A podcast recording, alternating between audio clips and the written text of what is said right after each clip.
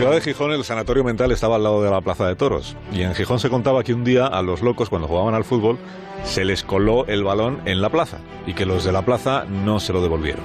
Y entonces ellos advirtieron a los taurinos que la próxima vez que un toro entrara en la terraza del sanatorio, tampoco se lo devolverían. Hoy en Historia de con Javier Cancho, historia del doctor Salas.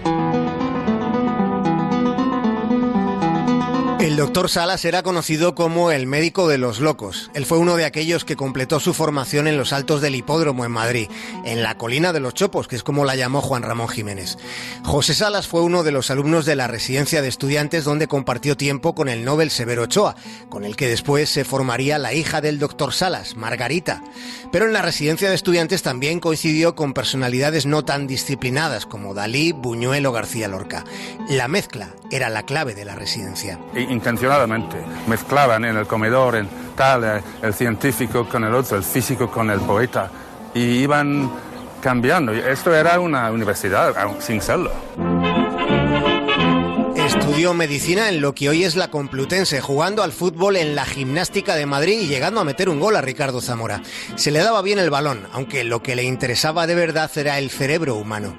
José Salas amplió sus estudios de psiquiatría en la Universidad de Turingia, en Alemania, y cuando regresó a España comenzó a trabajar en un manicomio, en el manicomio de mujeres de Cien Pozuelos.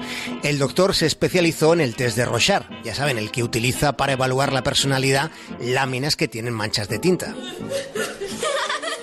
¿Dónde estás? En su primera etapa como doctor, el mundo asistía a un debate médico sobre la vereda por la que debía transitar la psiquiatría. Y en pleno fragor de aquel pulso académico ocurrió algo terrible. Un crimen que propició un volquete de páginas de crónica negra. Lo que sucedió ya lo contamos aquí en más de uno.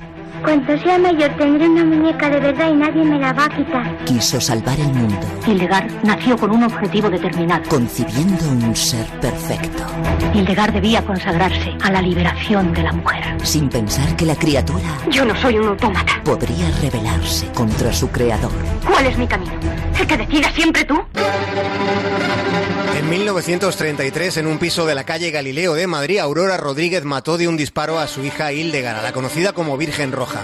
Una madre mataba a la hija a la que había dado una educación a la medida de una mujer predestinada a cambiar el mundo. Y cuando Hildegard trató de emanciparse, la madre que la parió le metió un tiro en la sien. En el libro El manuscrito encontrado en Cien Pozuelos, otro psiquiatra, Guillermo Rendueles, cuenta el pulso que hubo durante el proceso a la madre que mató a su hija.